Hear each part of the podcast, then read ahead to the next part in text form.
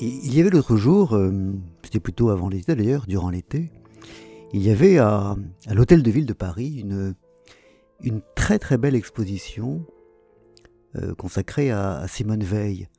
Euh, non pas la, philosophe dont je parle souvent, mais la femme politique. Nous vous aimons, madame, était-elle intitulée en, reprenant les propos que, que Jean d'Ormesson lui avait adressé lorsqu'elle était entrée à, l'Académie française. Et c'était vraiment une très très belle et très intéressante exposition. Non pas seulement à cause de la personnalité, de la, de la grandeur du, personnage, mais, mais aussi parce que les, conservateurs, ceux qui avaient conçu l'exposition, avaient réalisé une, une vraie exposition biographique euh, totale qui, montrait, qui montrait toute la Simone Veil, qui montrait la, profondeur du personnage, son épaisseur, euh, sa diversité immense de, de femmes, tout simplement, d'êtres humains.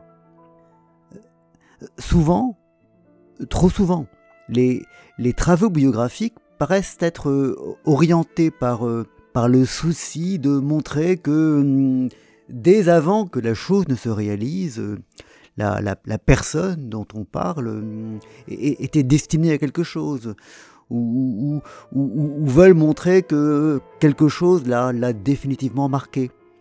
Or là, ce qui était vraiment mis en lumière, c'était euh, la femme Simone Veil.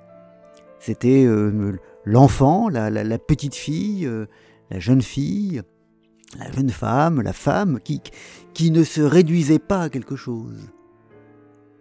Simone Veil ne se réduisait pas à, la jeune euh, déportée, pas plus qu'elle ne se réduisait à, la ministre euh, ou à la présidente euh, du Parlement européen. Non, elle était, elle était une diversité immense de choses, de sentiments, de passions, d'amour, d'idées, de faits et gestes.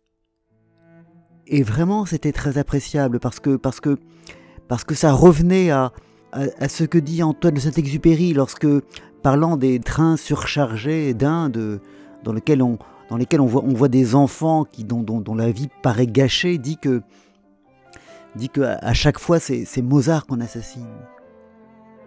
Dans chaque être humain, et c'était vraiment ce qui se voyait dans cette exposition, dans chaque être humain, il y a une galaxie de possibilités, une infinité de choses, une, richesse incommensurable.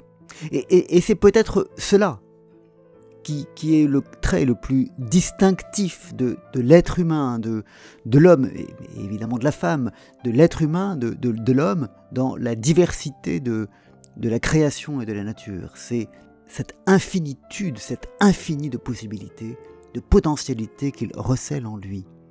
Et, c'est ça qui se voyait dans, dans ce portrait, dans cette exposition biographique. Simone Veil n'était pas seulement la jeune déportée.